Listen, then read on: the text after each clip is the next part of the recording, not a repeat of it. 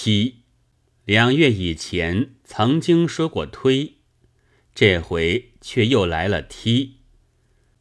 本月九日，申报载六日晚间，有七将刘明山、杨阿坤、顾鸿生三人在法租界黄浦滩太古码头纳粮。是另有数人在左近聚赌，由巡逻警察上前驱逐，而刘顾两人竟被俄捕弄到水里去，刘明山竟淹死了。由俄捕说，自然是自行失足落水的，但据顾鸿生供却道：“我与刘洋三人同至太古码头乘凉。”刘坐铁凳下地板上，我立在旁边。俄捕来先踢刘一脚，刘已立起要避开，又被踢一脚，以致跌入浦中。我要拉救，已经不及，乃转身拉住俄捕，亦被用手一推，我亦跌下浦中，经人救起的。推事问：“为什么要踢他？”答曰：“不知。”推还要抬一抬手，对付下等人是犯不着如此费事的。于是乎有踢，而上海也真有踢的专家，有印度巡捕，有安南巡捕，现在还添了白俄巡捕。他们将沙皇时代对犹太人的手段，到我们这里来施展了。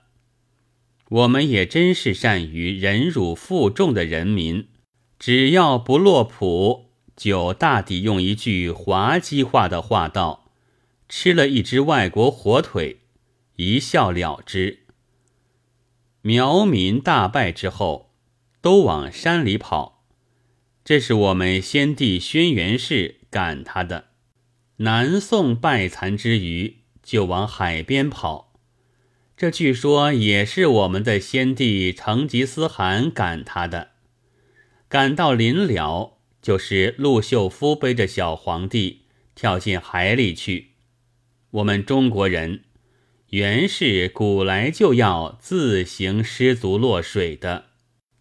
有些慷慨家说。世界上只有水和空气给予穷人，此说其实是不确的。穷人在实际上哪里能够得到和大家一样的水和空气？即使在码头上乘乘凉，也会无端被踢送掉性命的。落浦要救朋友或拉住凶手吧。也被用手一推，也落谱。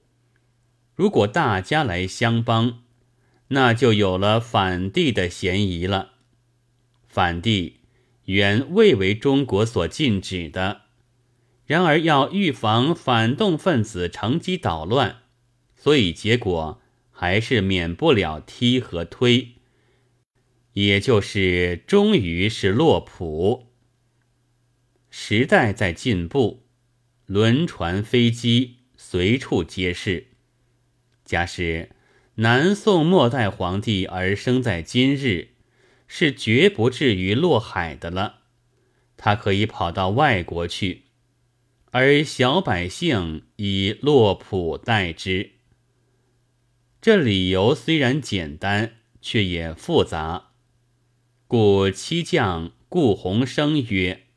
不知八月十日。